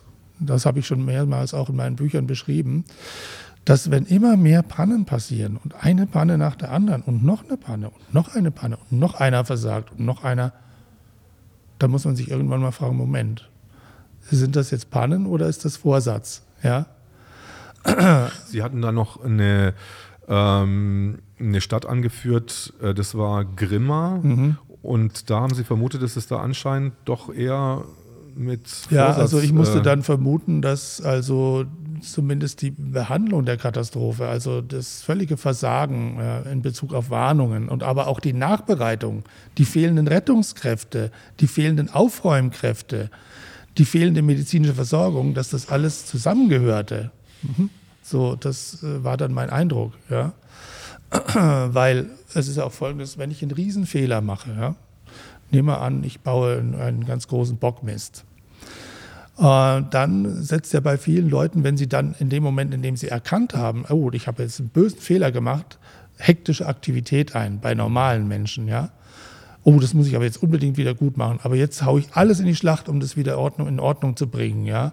Und äh, weiß ich nicht, wenn ich äh, das Auto von einem äh, anderen total verdreckt habe, dann fange ich an zu widern, wie wahnsinnig, damit er das wieder sauber kriegt. Und hier passierte das nicht, ja, nach diesem Riesenfehler der fehlenden Warnungen, der fehlenden Evakuierung, nichts dergleichen. Man schlammte gleich mal so weiter, ja. Man rettete nicht, man hat nicht geborgen, man hat nicht geholfen und, und, und, ja. Und da muss man sich fragen, Moment, also das ist doch merkwürdig, ja. Und verdichtet hat sich das in Grimma, äh, wo zufällig ein paar Tage später, also Grimma ist eine sächsische Stadt, glaube ich, die hat eine fantastische Hochwasserschutzanlage. Ein riesen Bauwerk, eine Mauer, die den ganzen Ort durchzieht, ja, wegen eines benachbarten Flüsschens. Wie hieß die noch? Weiß ich jetzt gerade nicht. Und ähm, mit, mit sehr vielen äh, Flutschutztoren in dieser Mauer, denn die muss ja durchgängig bleiben für die, für die Stadt. Ja. Und ähm, da war es so, dass ein paar Tage nach der Ahrtal-Katastrophe, nenne ich die mal, eins dieser Flutschutztore so beschädigt wurde, dass es nicht, sich nicht mehr hätte schließen lassen, wenn jetzt dort auch solche Regenfälle aufgetreten wären. Ja. Und das ist natürlich schon merkwürdig. Und noch merkwürdiger ist, dass die Leute das nicht einfach zufällig gemacht haben. Also es gab ja Vermutungen dann in Behörden und Presse, ja, das waren irgendwelche betrunkenen Jugendlichen, die haben das zerkloppt, diesen Mechanismus und so weiter. Äh, Moment, aber das war ein Tor von ganz vielen. Also ich weiß gar nicht, zig Tore gab es da in, diesem, in dieser Mauer. Die haben sich genau das Tor an der tiefsten Stelle von Grimma rausgesucht. Ja, also wo zuerst das Wasser eindringen würde, überhaupt, wenn es Hochwasser gibt. Ja. Und äh, solche Anzeichen gab es da für mich, dass das kein Zufall war. Und selbst der Bürgermeister von Grimma hat das als Terrorismus bezeichnet. Das war ein Anschlag auf diese Stadt, ja. Ein Anschlag. Und da, ja, da, ja, da hat sich für mich immer mehr verdichtet, dass das hier alles keine solchen Zufälle waren und Katastrophen, sondern dass man hier versucht hat, riesige Flutkatastrophen auszulösen, aber oder zumindest nicht davor zu warnen, ja, sodass es überhaupt erst die Katastrophe werden konnte, die es geworden ist. Das hätte gar nicht sein müssen. Kein Mensch hätte da sterben müssen, ja. Sind aber, glaube ich, um die 130 Menschen gestorben. Ja. Naja, da gibt es noch viel, viel drüber zu erzählen, weil das passt wieder in ein größeres Konzept des hybriden Krieges, von dem ich immer spreche, ja, und das ist das Konzept der totalen Wiederverwässerung Europas, speziell Deutschlands. Ja. Weil unsere Zivilisation ist ja erst entstanden, was wenige wissen, durch die Trockenlegung von Mooren, von riesigen Gebieten. Halb Norddeutschland war ein Moor, ein Sumpf. Ja, da würde heute kaum jemand leben, äh, wenn diese Moore nicht trockengelegt wurden, worden wären. Und nun gibt es aber Pläne und Initiativen, die vorsehen, dass pro Jahr 50.000 Hektar, das muss man sich mal vorstellen. Kann es sein, dass die Römer da einfach Halt gemacht haben am Limes, weil sie da oben sowieso äh, nichts äh, gefunden hätten, außer, außer, Sumpf. außer, außer Sumpf und Malaria halt, wo sie dann wahrscheinlich Beispiel, keine Lust drauf Beispiel gehabt haben. Und die Germanen, mit denen konnten sie ja auch nicht so richtig, ja. Und dann haben sie irgendwann an irgendeiner Stelle gesagt, jetzt machen wir hier mal Schluss. Hm. Hier befestigen wir das, ja damit wir da nicht dauernd Ärger haben mit diesen Germanen und so. Ja, aber das kann auch ein Grund gewesen sein, denn Rom selbst ist aus einem Sumpf entstanden. Ja, also das Gebiet des Forum Romanum war früher ein Sumpf vor x tausend Jahren. Es wurde trockengelegt. Ohne das ist unsere Zivilisation nicht denkbar. Und jetzt wird ja diese Zivilisation vor unseren Augen rückabgewickelt. Ja, das kann man ja überall beobachten.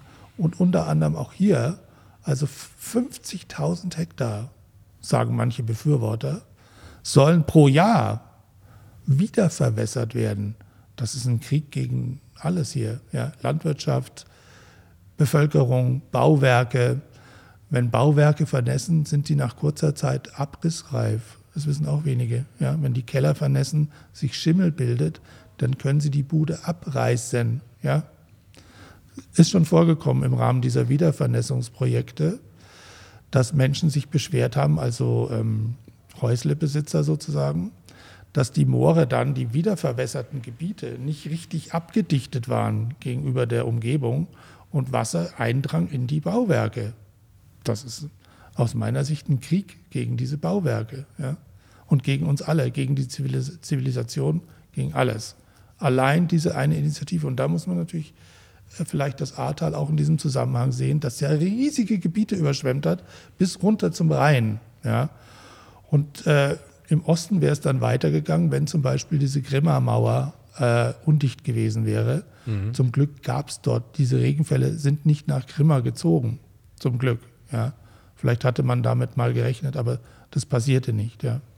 Aber ist es, äh, wir sitzen jetzt hier vor einem simulierten Lagerfeuer, das die ganze dass die ganze, dass der Trend einfach zur Simulation geht, so wie das Lagerfeuer jetzt hier, ist es ja wirklich ein Primit wirklich so ein Ur. Äh, am Anfang war das Feuer und mhm. das Feuer ist immer noch da, aber jetzt gibt es halt kein Feuer mehr, sondern wir brauchen jetzt Technik, um selbst das Primitivste äh, uns vorzustellen. Also eine totale Entkopplung von dem äh, Lebensraum, in dem wir eigentlich äh, zu Hause sind. Es gibt nur noch Surrogate und Simulationen, ja.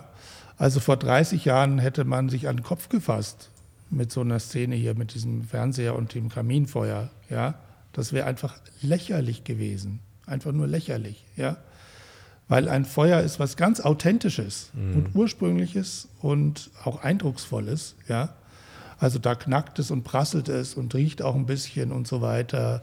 Das verbreitet eine, eine bestimmte Atmosphäre. Ja? Und jetzt haben wir hier praktisch nur noch Talmi, also Schund oder was. Ja? Und das ist auch bei der mhm. Mondlandung der Fall.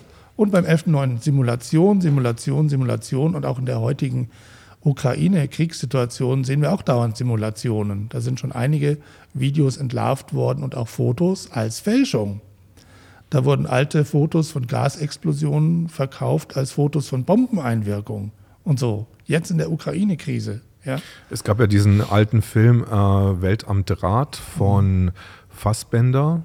Fassbinder, ja. Fassbinder, genau. Und da wird ja auch beschrieben, äh, dass es äh, eine Welt eine Welt in einer Simulation mhm. gibt. Und ähm, ich stelle mir das, ich weiß jetzt nicht, ob das ein Utopia ist oder eine Dystopie ist, wenn jetzt die Menschen sich wieder ähm, die Natur Natur sein lassen und dann wir letztendlich nur noch von irgendwelchen Elektroden gefüttert werden und dann in irgendeiner Scheinrealität äh, dahin vegetieren. Also ich finde es super, dass Sie die Welt am Draht erwähnen, weil den, den kennen praktisch, kennt praktisch niemand mehr. Das war ein ganz früher Vorläufer von Matrix, das alle so vergöttern. Ja? Und es ist eine, eine tolle Parabel auf unsere kognitiven Prozesse, nämlich die Prozesse des Erwachens, indem man plötzlich feststellt, die Matrix, die hat ein Loch oder einen Riss. Ja? Und dass man von da aus weiter guckt und diesen Riss weiter aufmacht und schaut, äh, was ist denn da noch alles faul? Ja, das war das Thema von Welt am Draht. Ja, und das hat er sehr schön, es ist eigentlich ein Roman gewesen, den Fassbinder verfilmt hat. Und das wurde da sehr schön, also symbolisch dargestellt durch eine Szene auf einer Landstraße. Also ein Mensch fährt Auto nachts auf einer Landstraße und so die Seitenmarkierungen huschen an ihm vorbei durch die Windschutzscheibe und so. Und äh, plötzlich ist die Straße weg. Alles weg. Klick wie ausgeschaltet.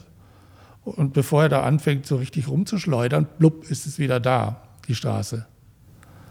Das war der Fehler in der Matrix. Und das ist das, was viele von uns kognitiv erleben.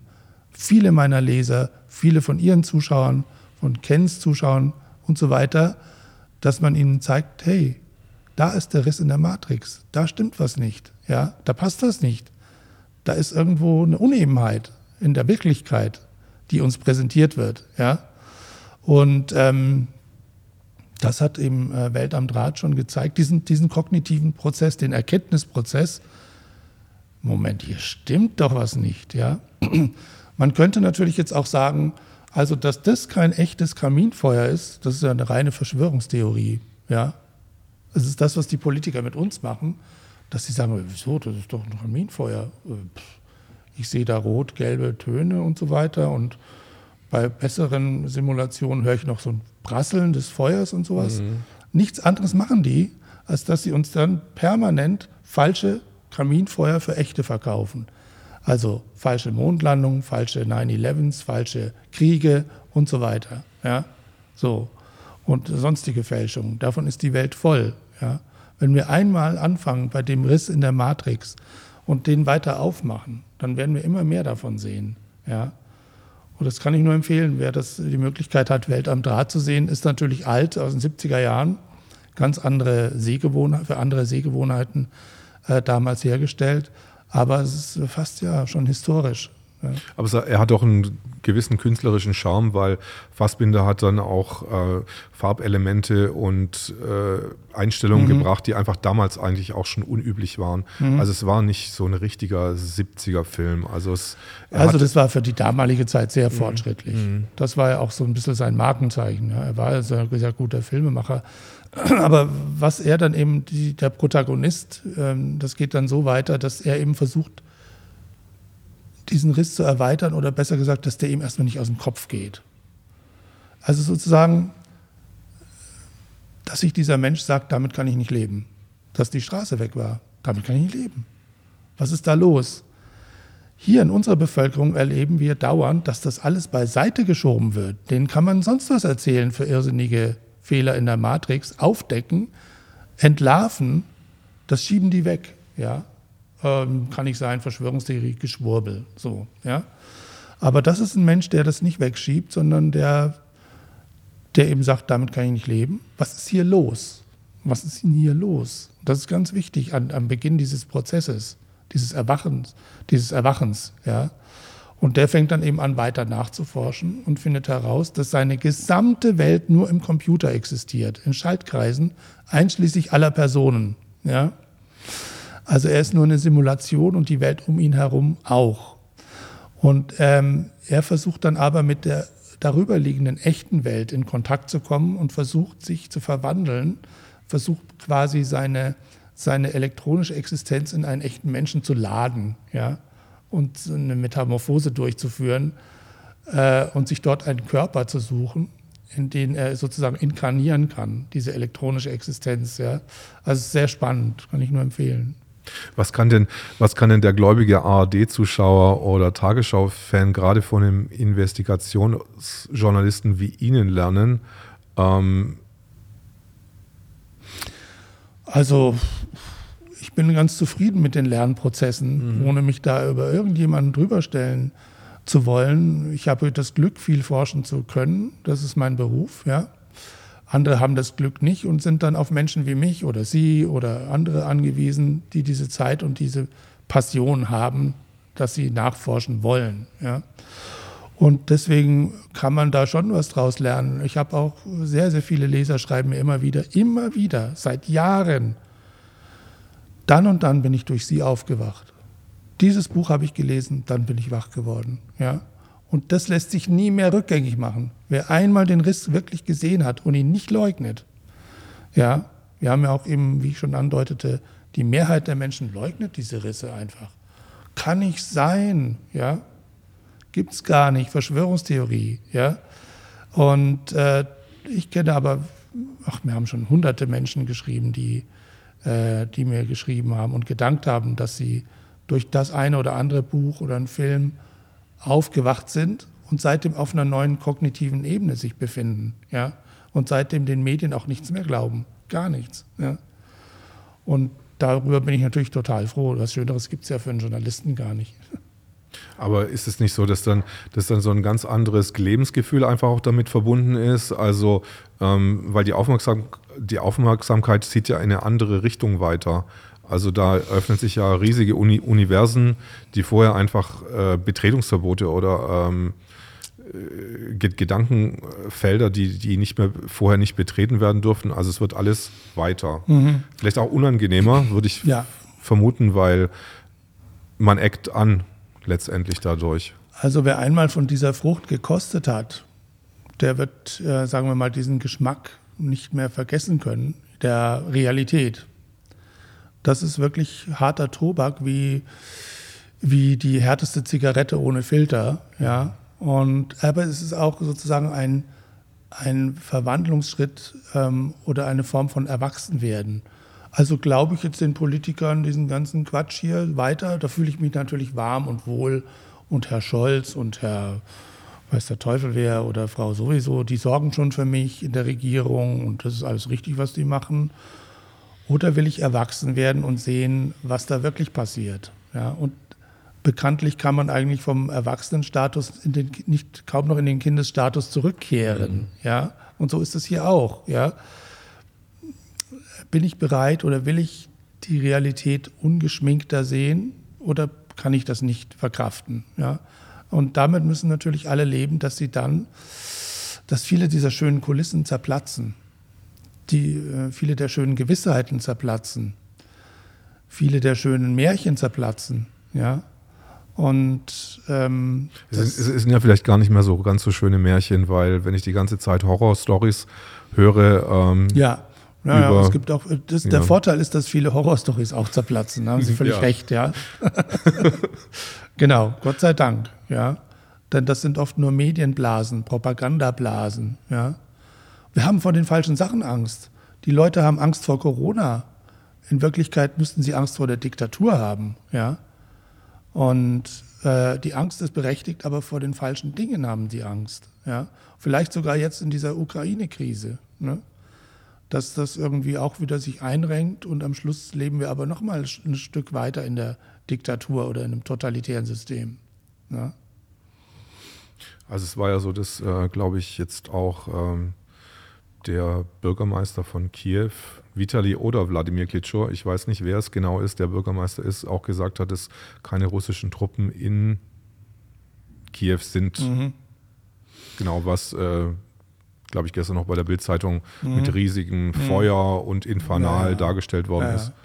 Aber ich muss ganz ehrlich sagen, ich habe jetzt wirklich, ähm, es war jetzt auch eine Friedensdemonstration und ich hätte Angst, wenn ich mir eine russische Fahne nehme und zwischen diese Leute trete und ich wüsste nicht, ob das wirklich friedlich mhm. bleiben mhm. würde. Mhm. Also, weil da hat sich bei mir schon so ein Kloß aufgebaut. Auch schon, dass ich jetzt irgendetwas Putin-freundliches sage, mhm. ähm, habe ich gemerkt, da ist jetzt irgendwas aufgebaut worden, mhm. was jetzt schwerer ist zu übertreten oder zu überwinden. Naja, wir haben ja zum Beispiel den Münchner Bürgermeister, ähm, Oberbürgermeister, der einen äh, Dirigenten, der in München also ähm, tätig ist, äh, vor ein Ultimatum gestellt hat. Entweder möge er sich von Putin distanzieren oder er werde entlassen. Ja, so. Und das ist für mich Mobbildung. Wir erleben immer mehr Mobs. Ja, also das, was Sie gerade geschildert haben mit der russischen Flagge in so eine Pro-Ukraine Demo zu laufen, da gerät man in einen Mob. Mhm. Ja. Und es herrscht immer mehr Pogromstimmung ja, und Hexenverbrennungsstimmung. So, auch zwischen Corona, sogenannten Corona-Leugnern und Impfgegnern und äh, auf der anderen Seite den, denjenigen, die diese offizielle Version vertreten. Da herrscht Pogromstimmung. Da riecht es schon, da knistert schon das Feuerchen. Ja, für die Leugner, für die Hexer, für die Heretiker, was weiß ich was alles. Ja. Und am äh, Beginn dieser Mobbildung stehen unsere Politiker und die Medien. Ja. Ich wollte noch auf, was äh, fast hinten im Buch dann noch erwähnt wird und was mich auch überrascht hat, war dann nochmal die Geschichte von Angela Merkel, wo sie äh, mehr oder weniger andeuten oder sagen, dass sie eigentlich lesbisch ist. Kann man das so sagen? Oder, oder gleichgeschlechtliche Beziehungen hat oder eine Freundin hat oder also ich habe das nicht angedeutet, sondern das war also eine Lesbengruppe in Berlin, wenn ich mich recht erinnere. Mhm. Nein, ein, ein Magazin, sowas, ein, ein Lesbenmagazin. Die haben plötzlich eine Werbekampagne gefahren für ihr Produkt. Und zwar mit einer etwas wohlbeleibten Dame mit so einer Frisur, wie sie Merkel auch hatte, die also da in, in diesem Video mit äh, anderen Frauen rumgeschmust hat. Mhm. Ja. Und ähm, das hat praktisch dieses Gerücht ventiliert, ja. Und dazu kamen noch andere Beobachtungen, nicht nur von mir oder nicht von mir, also über die merkwürdige Beziehung zwischen Merkel und ihrer Büroleiterin, ja. Also die sie auch dann, mit der sie praktisch in Ruhestand gehen will, so könnte man das formulieren, ja, zugespitzt, so, von der sie sich nicht trennen will, ja, mit, den, mit der hat sie schon seit zehn, äh, der hat Jahrzehnten eine äußerst enge Beziehung, ja. Und da haben ja Leute auch äh, Andeutungen gemacht, wie beispielsweise Gertrud Höhler in einem Buch über Merkel, ja, ich weiß nicht mehr genau den Wortlaut, äh, was sie da gesagt hat. Und das ist praktisch ein Rätsel, das Privatleben von Merkel. Das wollte ich eigentlich sagen, so, ja. Da wird alles Mögliche geflüstert und ventiliert oder werden merkwürdige Begriffe benutzt von Gertrud Höhler zum Beispiel in, ihrem, in einem ihrer Bücher für Merkel und für ihre Büroleiterin, die sie zum Beispiel so in die Nähe von Geheimdiensten rückt, verbal, die Frau Höhler, ja. Und was ist denn damit? Und ich habe das nur mal zusammengetragen, ja, wie so ein Puzzle, mhm. aber aus ähm, unscharfen ähm, ähm, Einzelteilen. Ja. Interessanterweise, da hat sich bei mir dann der Riss auch geöffnet, ein bisschen weiter. Und ich habe dann gedacht, so, also dass ich dann doch immer auf diesen Mutti, also die, sie interessiert mich jetzt nicht so als, als, als als Person so intensiv, aber dass mich äh, dieser Mutti-Begriff einfach da ja. komplett weggehalten hat, davon ein bisschen tiefer da einzusteigen. Mhm, genau.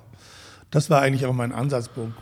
Gut, dass Sie das erwähnen, ja, dass man äh, Merkel als Mutti bezeichnet hat. Ja. Mutti Merkel oder die äh, äh, Immigranten haben sie als Mama Merkel bezeichnet. Das ist ja gleich mal ein ganz toller Schutzschirm. Eine Mutti kann doch nicht böse sein, ja.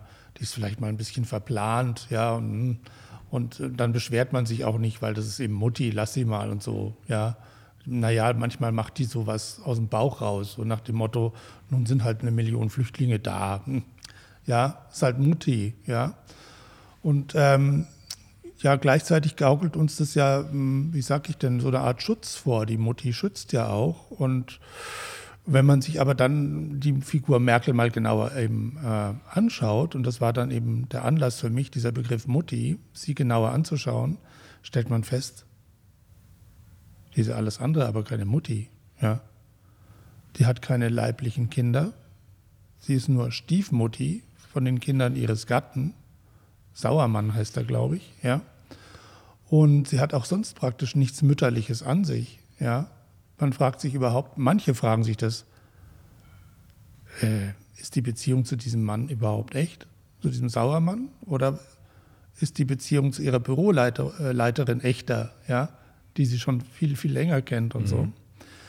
Und ja, das wird da ventiliert in einigen Büchern, wie beispielsweise von, von Gertrud Höhler. Und mich hat eben interessiert, wie weit ist es denn mit dieser Mutti her? Es war jetzt nicht so mein Ansatz, hinter ihr Schlafzimmerschlüsselloch zu gucken, ja. Mhm sondern äh, ich wollte den Leuten äh, die Augen öffnen dafür, dass das keine Mutti ist, auf gar keinen Fall. Ja, nichts weniger als das. Ja, das war der Ansatz und das habe ich dann so weit wie möglich eben verfolgt. Ich hatte das letzte Woche angesprochen in einem Kreis von Journalisten und da war dann auch eine Kamerafrau da, die länger Zeit mit ihr gearbeitet und rumgezogen ist. Und sie hatte das auch dann bestätigt, dass das äh, durchaus immer äh, von hinter vorgehaltener Hand einfach gang und gäbe ist, dass das gesagt wird. Ja, also es gibt ein paar Artikel. Es gibt also mal das Buch von Gertrud Höhler. Dann gibt es einen Sternartikel, wenn ich mich recht erinnere. Da wird also bis an die äußerste Grenze gegangen mit Andeutungen, ja, mit Begriffen, mit dieser Baumann, die ihr so ähnlich sei wie die Zwillingsschwester und unzertrennlich. Und die ja eher so eine graue Maus im absolut, ist. Absolut, absolut. Die, wirklich, man muss sich Mühe geben, die überhaupt zu sehen. So, so dünn macht die sich. Mhm. Ja. So eine graue Maus ist das. Man guckt auch immer auf die bunte Merkel mit ihren mhm. bunten äh, Kostümen oder was, ihren, ihren äh, Jacken. Aber die graue Maus, die sieht man nicht im Hintergrund. Und das ist eben schon eine politische Frage. Wer ist die Frau? Was hat die zu sagen? In welcher Beziehung steht die zu Merkel? Das dürfen wir als Bürger wissen, pardon. Mhm. Ja, weil je, je prominenter jemand wird, je öffentlich relevanter jemand wird, umso weniger Privatsphäre hat er nun mal. Tut mir leid. Ja. Da wird auch in der Rechtsprechung unterschieden. Ja? Man nennt das auch Person der Zeitgeschichte. Ja? Da darf der Bürger viel mehr wissen als von Ihnen oder mir. Ja? Und speziell bei den Politikern, die ihn regieren. Wie echt ist denn die Mutti, bitte, hätte ich gern mal gewusst, ja? von der man mir dauernd erzählt. Und das darf ich wissen und da darf ich mir drüber Gedanken machen. Ja? ja, und vor allem werde ich dann überhaupt gewählt, wenn das äh, möchte man jemand Gleichgeschlechtliches als äh, was als, ist denn zum Beispiel mit Familienpolitik? Oder, ja? oder, oder, Familienpolitik, ja. Was macht so eine Person, wenn das jetzt sagen wir mal stimmen sollte, ja, dass sie eigentlich gar keine Mutti ist und schon und nicht mal äh, ähm, ähm, heterosexuell ist? Was macht so jemand für eine Familienpolitik? Das ist relevant. Das ist von öffentlichem Interesse, ja. Und dieses öffentliche Interesse kann die Privatsphäre einschränken, ja. Man darf im öffentlichen Interesse von manchen Menschen mehr wissen als von anderen. Das ist so. Ja? Und deswegen ist es vollkommen berechtigt, äh, was da meine Vorgänger gemacht haben und was ich gemacht habe, dieser Mutti mal auf ihren Zahn zu fühlen. Ja, wie weit ist es denn her mit der Mutti? Es ist überhaupt keine Mutti, es ist eine Stiefmutti und zwar für alle Deutschen. Das ist mein Ergebnis. Ich habe jetzt noch ein kleines letztes Thema, was mir aufgefallen ist in dem Buch Verheimlicht, Vertuscht, Vergessen. Und zwar ist es der moderne Fünfkampf. Ähm, ich, ich habe sie, sie lachen. Der moderne Fünfkampf ist ja wirklich eine ganz seltsame Angelegenheit. Und ja. äh, ich hatte mir auch noch nie irgendwie Gedanken gemacht, warum der in so einer komischen Konstellation, was da für Sportarten da zusammengemischt worden ja, ist. Ja, unglaublich. Also das war ja ein riesen Medienereignis 2021, ja. Das Buch wird ja immer nach dem Erscheinungsjahr benannt, also 2022, aber es handelt sich natürlich, es handelt äh, das Jahr vorher ab, 2021. Mhm. Das ist bei Jahrbüchern immer so. Ja. Und da gab es doch diese Szene mit dieser flennenden Reiterin, dieser flennenden Springreiterin bei den Olympischen Spielen, ja. Und das war ja spektakulär und was da stattgefunden haben soll. Und die Frau wurde wegen Tierquälerei beschuldigt und ihre Trainerin auch, weil die hatte dem Pferd noch einen Klaps gegeben auf den Hintern, ja. Und solche Sachen. Und das war wirklich spektakulär und hat mich auch irgendwie berührt, dieses Ereignis. Weil die Frau hat mir auch leid getan, ja. Die, die war ja völlig verzweifelt und alles, ja. Und die wurde aber als Tierquälerin dargestellt, dass sie dann dem Pferd auch noch ein bisschen, glaube ich, die Gerte gegeben hat oder sowas, ja. Und wobei dafür gibt es Gärten, ja. Das ist in der Reiterei normal, ja, weil Pferde sind ja auch ein bisschen dickhäutige Viecher. Ne? Und ähm, ja, die hat mir auch ein bisschen leid getan und ich wollte wissen, was, was, was ist denn da eigentlich los? Was ist da schiefgelaufen? Mhm. Und es war relevant, weil es war ein riesen, eine riesen Medienblase, ja. Und dann habe ich mir mal diese, diese Sportart angeguckt, moderner Fünfkampf war das, so hieß das, diese olympische Disziplin. Und da wurden Dinge zusammengemixt, die gar nicht zusammenpassten, die gar nicht funktionieren konnten. Also Laufen, Schwimmen, Schießen und Springreiten und noch was, das habe ich jetzt gerade vergessen. Fechten, glaube ich, oder? Ja, ich glaube Fechten, genau. Nur ist es da so, also Springreiten ist eine sehr anspruchsvolle Sache. ja, ich kann das ein bisschen beurteilen, weil ich bin auch mal ein paar Jahre geritten. Und das Ganze kann nur funktionieren über die Beziehung zwischen dem Reiter und dem Pferd ja, und äh, über das Vertrauen. Und hier wurde diese Disziplin erstmal so angelegt, dass alle zusammengemixt wurden, völlig unterschiedliche Disziplinen, sodass man sich kaum auf eine wirklich konzentrieren konnte. Und dummerweise die Reiterei ist diejenige, die am meisten Konzentration erfordert und Beziehungsfähigkeit, Einfühlungsvermögen. Ja? Und bei dieser Springreiterin kam es dann auch, wie es kommen musste. Ich habe das dann, dann, mal recherchiert, wie, wie, wie viel sie äh, trainiert hat, wie oft sie geritten ist. Das, dem Reiten hat sie am wenigsten Trainingszeit gewidmet, ausgerechnet. Ja. Und dann hat man aber auch die Disziplin äh, darüber hinaus so angelegt, dass die Pferde ausgelost wurden. Ja. Und die Reiter hatten vor, vor dem Wettkampf nur 20 Minuten Zeit, sich mit dem Pferd vertraut zu machen, sprich sich vorzustellen. Ja. Aber ist es nicht auch so, dass dann äh, die Pferde auch gewechselt werden zwischen den Reitern, dass nicht ein ja. Reiter? Es war, glaube ich, so, dass also ein Pferd an einem Wettkampftag zwei Reiter bekam, zwei mhm. verschiedene. Ja. Und das wurde ausgelost, welche Reiter, ja. Also ich sage mal so, wenn man ein Springreiten sabotieren will, dann würde man es genau so machen. Ja? Dass man keine Zeit lässt für eine Beziehung, für ein aneinander gewöhnen und so weiter, sondern sagt, ach, ich würfel dir jetzt irgendeinen Gaul zu und mit dem gehst du über den Parcours. Ja, das kann ja fast nicht funktionieren. Das hat auch früher schon nicht funktioniert. Und daraus entstand das auch, ja. Aber warum ist diese Konstellation denn überhaupt aufgenommen worden damals? Also Weil das war ein militärischer Hintergrund. Der Gründer der Olympischen Spiele wollte eine Disziplin haben, die möglichst also ähm, ähm, militärische Disziplinen wiedergibt oder widerspiegelt. Ja? Schießen, Reiten, Schwimmen, so eine Art Military Parcours oder Military mhm. Ja? Ist das eigentlich der mhm. moderne Fünfkampf? Ist eigentlich ein Military Konzept gewesen. Und er hat sich eben einen Spaß draus gemacht, dann auch noch Schwierigkeiten einzubauen, in der Form, dass den Reitern keine Gelegenheit blieb, mit dem Pferd zurechtzukommen. Sondern er hat extra das so gemacht, dass sich Pferd und Reiter praktisch wildfremd waren. Das kann überhaupt nicht funktionieren, das ist ganz klar. Und es geht nur ums Spektakel dabei. Das, was wir da gesehen haben, war kein Unfall sozusagen. Das ist das Ergebnis des Kapitels. Ja, das wurde so verkauft. Oh mein Gott, ein Drama, eine Tragödie. Ein das ist eher so was wie ein moderner Gladiatorenkampf, der da. Ja, wie konnte denn das passieren? Es konnte ja überhaupt keine voraussehen. Dabei war dieser Wettkampf genau so gebaut, dass es zu solchen Situationen mhm. kommt. Das muss dazu kommen. Und das wurde gemacht wegen des Spektakels ein Funktionär dieses modernen Fünfkampfs hat das auch eingeräumt, ja, dass es dabei um die Show, um die Sensation geht, ja, nicht das, was wir alle dachten. Oh Gott, das ist ein einmaliger Herr, je und so schrecklich und diese Tragödie und so. Nein, das ist, das ist so geplant. Das gehört dazu. Man sabotiert diese Beziehung zwischen Pferd und Reiter absichtlich, damit es solche Sachen gibt und das, damit sie passieren. Ja. Und das ist ja auch der Hintergrund meines Buches, dass ich eben dahinter schauen will. Ist das so richtig, was man uns, wie man uns das darstellt, oder steckt da noch was anderes dahinter? Was ist denn der Grund für die Situation? Ja, wo kommt die her und so? Und das ist mir glaube ich, ganz gut gelungen. Ja? Also habe ich auch so rausgelesen. Also hat mein Interesse auf jeden Fall geweckt. Ähm, ich denke, wir sind am Ende unseres Gesprächs angekommen. Mhm. Und ähm, was, an was sind Sie denn aktuell dran, muss ich fragen? Jetzt sind zwei Monate vergangen. Was ist Ihnen bis jetzt aufgefallen, noch schon im neuen Jahr? Oder lässt sich das so nicht rauskristallisieren? Man kommt ja kaum noch hinterher. Ja. Also jetzt hatten wir erst Corona, jetzt haben wir diesen sogenannten Ukraine-Krieg.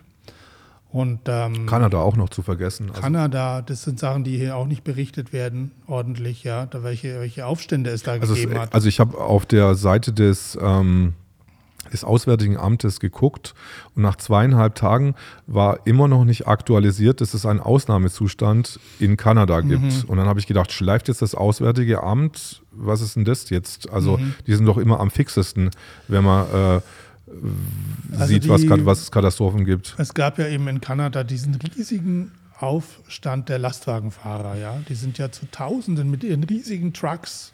Die meisten Leute wissen ja, wie ein amerikanischer oder kanadischer Truck aussieht. Da sind die Lastzüge nach Ottawa reingefahren in die Hauptstadt, haben die komplett lahmgelegt. Und äh, unsere Behörden haben natürlich kein Interesse, diese Idee zu verbreiten, ja, und darüber zu berichten. Und auch unsere Medien nicht, ja, weil das könnte ja überspringen. Ja. Es ist auch schon dabei gewesen, überzuspringen. Also man, es gibt Telegram-Gruppen, deutsche Telegram-Gruppen, deutschsprachige von deutschen Truckern, die sowas ähnliches auch geplant haben. Ja. Und deswegen denke ich mal, das ist wohl die Antwort auf die Frage, warum hat das Auswärtige Amt da nichts gesagt oder erst zu spät. Ja. Weil das musste unbedingt unter der Decke gehalten werden, weil das ist eine mächtige Waffe, so, ein, so eine Blockade, eine sehr mächtige Waffe. Ja. Ja, vor allem auch die Gegenmaßnahmen, die dann äh, auf, aufgefahren worden sind. Also Bankkonten einfrieren. Mhm. Ähm, ich glaube, die Kanadier oder die amerikanischen Nachbarn haben sich plötzlich, äh, plötzlich haben schon die, äh, die äh, kommunistischen Fahnen quasi auf Kanadas äh, äh, ist, ist da gehisst worden.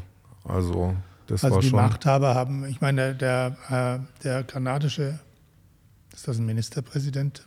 Also dieser Trudeau, Premierminister. Premierminister Trudeau ist ja nach allem, was man weiß, ein Sohn von Fidel Castro, ja? also dem kommunistischen Diktator mhm. Kubas, weil da haben sich nämlich das Ehepaar Trudeau hat sich da herumgetrieben. Das waren also bekannte Swinger, die beiden, ja.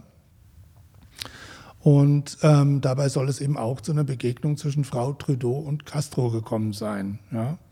Und man muss da, äh, es gibt es auch auf dem Internet nur Bilder der beiden nebeneinander halten da stimmt alles bis auf den Bartwuchs zwischen Trudeau und Castro. Ja? Und äh, Trudeau selber möchte jetzt auch eine ähm, kommunistische Diktatur errichten, genauso wie sein mutmaßlicher Vater. Ja? Und das muss man als Hintergrund wissen, dass äh, dieser Knabe zum Beispiel daher diesen Hintergrund hat. Ja? Das, was er bestimmt auch wiss, äh, selber weiß, also ja, wo er klar, herkommt. Das sieht man ja verdammt nochmal. Mhm. Wissen Sie was? Es ist doch lustig, es gab doch mal diese, dieses uneheliche Kind von Boris Becker in London, ja? Das hat genau ausgesehen wie er, diese Tochter. Also das hat war eins zu Sinn eins. Gehabt, da jetzt da irgendwas zu sagen. Klage oder was anzuzetteln, sinnlos. Also schon der Haarschopf, ja. Mhm. Knallrote, leuchtete der aus dem Kinderwagen, mhm. hatte gar keinen Sinn, ja das zu bestreiten, dass das sein so äh, seine Tochter ist. Und genauso ist es bei, bei Justin Trudeau. Ja. Es hat keinen Sinn. Also Sie müssen nur mal Bilder von den beiden Justin Castro. Justin Castro habe ich ihn dann auch mal irgendwann genannt, ja. Mhm. ja. Total faszinierend, das habe ich jetzt auch noch nie äh, gehört. Entschuldigung, ich habe irgendwie einen Frosch im Hals. Naja, mhm. aber das gibt es durch die gesamte Weltgeschichte. Was glauben Sie, wie viele uneheliche Kinder rumlaufen? Ja? Zum Beispiel, äh, oder Kuckuckseier, zum Beispiel die, die beiden Kinder von Lady Di. Ja? Das eine äh, ist vom Reitlehrer und das andere ist wahrscheinlich vom König von Spanien. Ja? Also das mit dem Reitlehrer sieht man auch. Das ist übrigens auch so ein rothaariger Schopf. Der Harry ist es, glaube ich. Harry, Harry, der Jüngere. Ja, ja, ja genau. Und der andere ist äh, meines Wissens vom König von Spanien. Wie ist der denn nochmal? Fällt mir jetzt gerade nicht ein. Ja. Juan Carlos. Ja, ja, richtig. Das war nämlich ein richtiger Superlover-Typ. Ja Womanizer ohne Ende. Oh, da gibt es Fotos. Unglaublich, ja. Also äh, da sieht man zum Beispiel Lady Di und Juan Carlos mit dem kleinen Kind auf dem Sofa sitzen. Und die beiden also konzentrieren sich voll auf das Kind und äh, der Carlos freut sich, sieht man, lacht und lächelt und alles mit dem Kleinen, das findet er ganz toll. Und ganz abseits an der Stirnseite des Tisches, da sitzt Prinz Charles, der eigentliche Ehemann von Lady Di, mhm. wie ein fremder Besucher. Ja? Und man sieht Lady Di und Juan Carlos und weiß sofort, das ist ein Paar. Und das ist ihr Kind. Das sieht man einfach. Ja? Da brauche ich auch gar keinen Vaterschaftstest mehr, so ungefähr. Ja? Und da gibt es ja massig auch in der, in der britischen, äh, in dem britischen Königshaus alles voll mit illegitimen Kindern. Absolut schon immer. Nicht erst durch Lady Di oder so. Ja? Also was da zwischen Charles und Di gelaufen ist, das ist, ist uns nie erzählt worden. Das ist nur, was wir mal gehört haben. Das ist nur die, die ganz äh, oberste Oberfläche ja, über die beiden, die Konflikte und das tränenreiche Interview von Lady Di irgendwann mal. Das ist noch im Goldenen Blatt oder sowas, das was jetzt ja. ähm, die Leute auch, die jüngere, das jüngere Publikum auch nicht mehr weiß. Also ja, ja, klar. Dieses, ähm, diese ähm, Regenbogenpresse, die das ja. dann immer berichtet hat. Ja, ja. Also es ist alles Show. Unser Leben besteht aus Show und es wird immer schlimmer, weil es immer leichter wird, die Realität zu simulieren. Ja, ein Neandertaler hätte nicht so einen Fernseher irgendwie bauen können. Der muss ein echt, musste ein echtes Feuer anzünden, ein echtes Lagerfeuer. Das Lagerfeuer ja. hat übrigens gewechselt. Ähm, wir haben jetzt gar ah, ja. keins mehr, wir haben jetzt einen Steinofen. Äh, ja, das ist zum Beispiel, da, da wurde drin. unsere Realität schon ausgewechselt mhm. jetzt. Die mhm. Scheinrealität, die kann man ja auch ganz schnell ausknipsen, mhm. umschalten. Mhm. Ja? Heute so, morgen so. Passiert ja dauernd. Ja? Und ähm, ja, wir leben in einer Scheinwelt. Ich meine, da gibt es offizielle Bekenntnisse. Ein ehemaliger CIA-Chef oder damaliger, nämlich William Casey unter Reagan, der hat mal gesagt, den Satz geprägt, ähm, unsere Desinformation funktioniert dann, also ich rede wie gesagt von einem CIA-Chef, ja, mhm. der hat gesagt, unsere Desinformation funktioniert dann, wenn alles, was die Amerikaner glauben, falsch ist. Da sind wir wieder bei der Mondlandung auch, mhm. unter anderem. Ja. Nichts anderes ist deren äh, Bestreben, als uns in, in eine komplette äh, Scheinwelt zu setzen. Ja. Ein, ein, sozusagen ein Wirklichkeitslabor, ja. Wo man uns alles Mögliche erzählt, sagen wir mal, bis auf die Sportergebnisse, das könnte vielleicht noch stimmen und so, ein paar Sachen, die wir auch selber überprüfen, über, überprüfen können. Aber da, wo wir nicht mehr selber prüfen können, da fängt die Lüge spätestens an. Spätestens. Und der Mond speziell ist so ein Fall, das kann keine, kein, Schwein, kein Schwein überprüfen. Ja. Früher nannte man das Seemannsgarn. Ja. Mhm. Die, die Vorfahren der Mondfahrer, der sogenannten, das waren ja die Seefahrer, die in dieses, diese Welt hinausgefahren sind ohne Ort. Auf See gibt es praktisch keinen Ort. Da gibt es nur theoretische Orte. Aber es gibt da keine topografischen Orte oder sowas. Wie will man da irgendwas nachprüfen? Du, ich habe da dieses Seemonster gesehen und so weiter. Oder oder diesen weißen Hai, was weiß ich. Ja. Es ist ja schon äußerst fragwürdig, also überhaupt so ein Virus äh, zu isolieren, sehen zu können. Ja. Ich bin auf Experten immer angewiesen. Also es ist genau. Dieser Zwischen, dieser Mittler ist immer da. Richtig, das ist nur vermittelte. Wirklichkeit. Mhm. Ja? Kein Mensch kann das selber überprüfen. Man braucht unglaubliche Hightech-Apparaturen, um ein Virus zu sehen oder zu fotografieren was übrigens auch angezweifelt wird, dass das überhaupt jemals gelungen ist. Ja.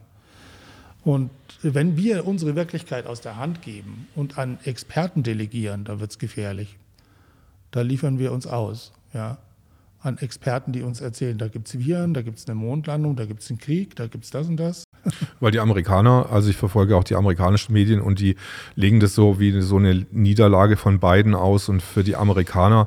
Aber ähm, es könnte ja genauso gut sein, dass sie sich einfach schon vorher abgesprochen haben und das Thema einfach gesagt haben, du, wie sieht's aus? Ähm, Absolut. Wir geben euch da was her ja, und wir einigen richtig. uns vielleicht über das Fracking-Gas oder ja, über, genau. über, diese Gaslieferung mhm. und Genau. Also das äh, tritt mir auch immer näher, diese Idee, dass eigentlich Putin und die USA in Wirklichkeit zusammenarbeiten. Ja? Die USA erreichen jetzt momentan ganz, ganz viel. Sie erreichen wieder die Spaltung zwischen Westeuropa und Russland.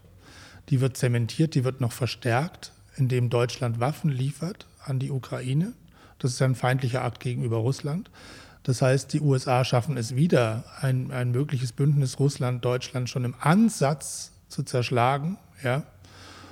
Und äh, sie werden äh, versuchen, ihr eigenes Gas zu verkaufen. Ja? Also das ist doch alles wunderbar. Und Putin kriegt wahrscheinlich auf der anderen Seite Zugriff auf die Ukraine, natürlich mit jeder Menge Theaterdonner. Ja? Weil die Angst braucht man ja auch, damit kann man die eigene Bevölkerung steuern, in Schach halten, diktatorische Maßnahmen verhängen und so weiter. Also auf beiden Seiten, ja. Also im Krieg werden immer Bürgerrechte eingeschränkt, ja. Und das gilt sowohl für Russland als auch für die USA wahrscheinlich dann. Ja. Ich, ich wollte nochmal auf diesen Journalisten, auf diesen russischen Journalisten zurückgehen, der dann nach Kanada gekommen ist und der das gesagt hat, einfach, äh, dass äh, ich hier er ist auch bedroht worden letztendlich vom KGB, wo die das dann irgendwann rausbekommen haben, dass er dann übergelaufen ist und als Journalist gearbeitet habe. Und er hat dann gesagt, ich habe hier ein Gewehr, ich kann mich verteidigen. Und diese ID-Karte, äh, die er da hatte, äh, wo er sich nicht aufhalt, wo er sich nur aufhalten durfte in der Sowjetunion. Wir haben ja jetzt QR-Codes, ich kann nicht überall hingehen, ich ja. habe Restriktionen, ich muss 14 Tage irgendwo warten. Ähm, es ist ähnliches Muster. Natürlich. Also es ist ein kommunistisches Muster. Richtig. Deswegen sage ich ja, das hat nichts mit Infektionen mhm. zu tun, ja? sondern das hat was mit Kontrolle und Repression zu tun. Ja? Das ist im Vordergrund. Und man tarnt das nur als eine, eine Infektionsbekämpfung oder Infektionsschutz. Mhm. Schauen wir mal, ob die Leute Lust haben aufzuwachen und äh, die ähm, ihre ihr Zeug in, in, die eigene Hand zu nehmen, äh, wie ich das, glaube ich, von Max Stirner, glaube ich, äh, der Einzige in seinem Eigentum, irgendwie, wie er das damals schon 1850 oder so beschrieben hat. Mhm. Ich habe meine Sache auf mich gestellt. ja, wie gesagt, also ich möchte da niemanden irgendwie herabwürdigen, aber das ist ein Prozess des Erwachsenwerdens, die Realität zu sehen und danach zu handeln. Ja? Ob das nun Wahlen sind oder ziviler Widerstand oder was auch immer, oder aber, dass man aufhört, irgendwelchen Banken zu vertrauen und sich selbst um sein Geld kümmert, das ist ja auch sowas, ja. Das hat alles mit einem Aufwach und mit einem ähm, Prozess des Erwachsenwerdens zu tun. Ja? Ich übernehme selber die Verantwortung für meine Wahrnehmung und für meine Handlungen. Und das haben momentan Millionen Menschen eben nicht in Deutschland, sondern die geben das ab an Politiker, an sogenannte Experten. Ja? Und das ist eben das Problem noch. Ja? Ich glaube, wir beschließen jetzt mal die Sendung hier mit dem Buch Verheimlicht, vertuscht vergessen, 2022. Und wir schauen mal, was 2023 dann äh, im nächsten Jahrbuch drinstehen wird. Und wir schalten dann vielleicht auch die Simulation des Feuers aus und begeben uns wieder in die analoge Welt rein. Vielen Dank fürs Zusehen, Zuhören. Ähm, es hat Spaß gemacht. Vielen Dank fürs Gespräch, Herr. Ja, mir hat es auch Spaß gemacht. Vielen lieben Dank für die Einladung und hoffentlich bis irgendwann mal wieder. Genau, bis irgendwann mal. Mhm. Danke. Tschüss.